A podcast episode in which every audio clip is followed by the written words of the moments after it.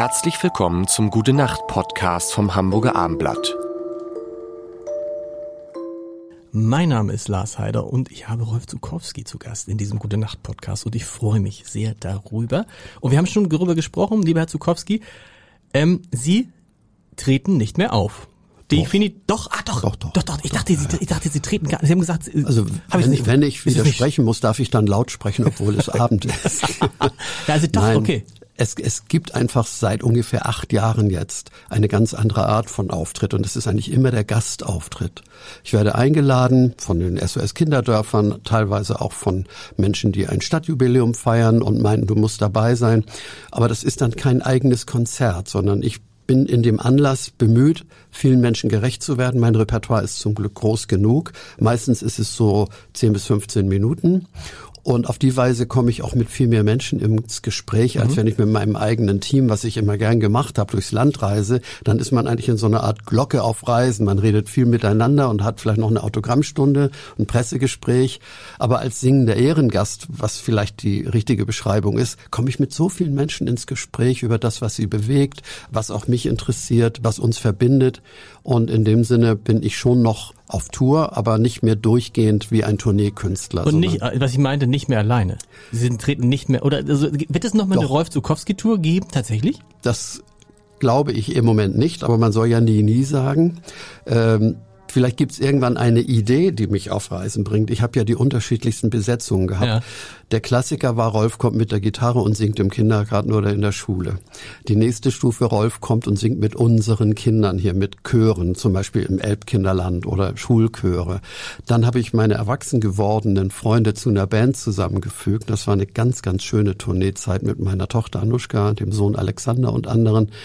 Und da haben wir auch Dinge entwickeln können, die mit Kindern so nicht gehen. Wir haben abends gesungen. Meine Tochter hat ja auch sehr, sehr schöne Songs. Die Tournee hieß damals eine von den dreien, die wir gemacht haben. Hier kommt die Nacht. Da kann man ganz andere passt, Themen besingen. Passt gut, passt gut ja, gerade. Und hier. das passt, können wir heute vielleicht auch mal singen. Ähm, also in dem Sinne bin ich gerne auf Reisen gewesen, hatte aber irgendwann das Gefühl, du musst einen Weg finden, der noch Zukunft hat und dich nicht einfach immer nur wiederholen.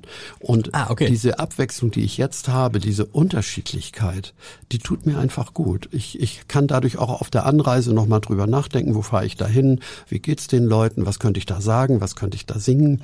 Oft bin ich nicht der Erste auf der Bühne, äh, und kann eine Zeit lang noch mal gucken, was liegt hier so in der Luft und dann singe ich manchmal völlig andere Lieder als die, die ich vorbereitet habe, einfach um mich dem Anlass anzupassen.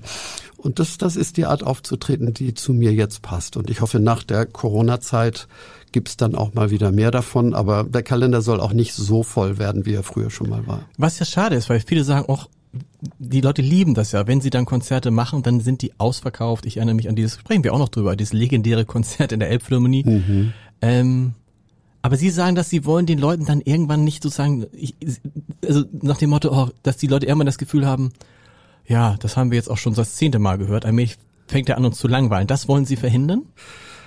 Ich glaube, das ist es nicht. Ich glaube wirklich, ich möchte für die Menschen der sein, der ich jetzt bin. Ah, okay. Äh, und ich bin einfach jetzt nicht mehr der Rolf in der Latzhose, der drei- bis zehnjährige Kinder besonders glücklich machen kann. Im Einzelfall tue ich das ja mhm. übrigens. Bei den Anlässen, von denen ich sprach, sind ja oft auch Kinder.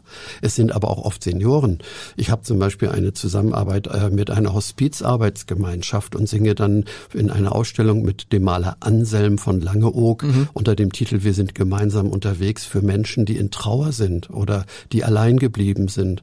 Das heißt also, diese Bandbreite, das bin ich heute und ich möchte das leben und ich glaube, dass die, die meine Konzerte früher erlebt haben, eben diesen Schatz genau wie ich auch im Herzen tragen und es gibt ja unendlich viele Aufzeichnungen davon.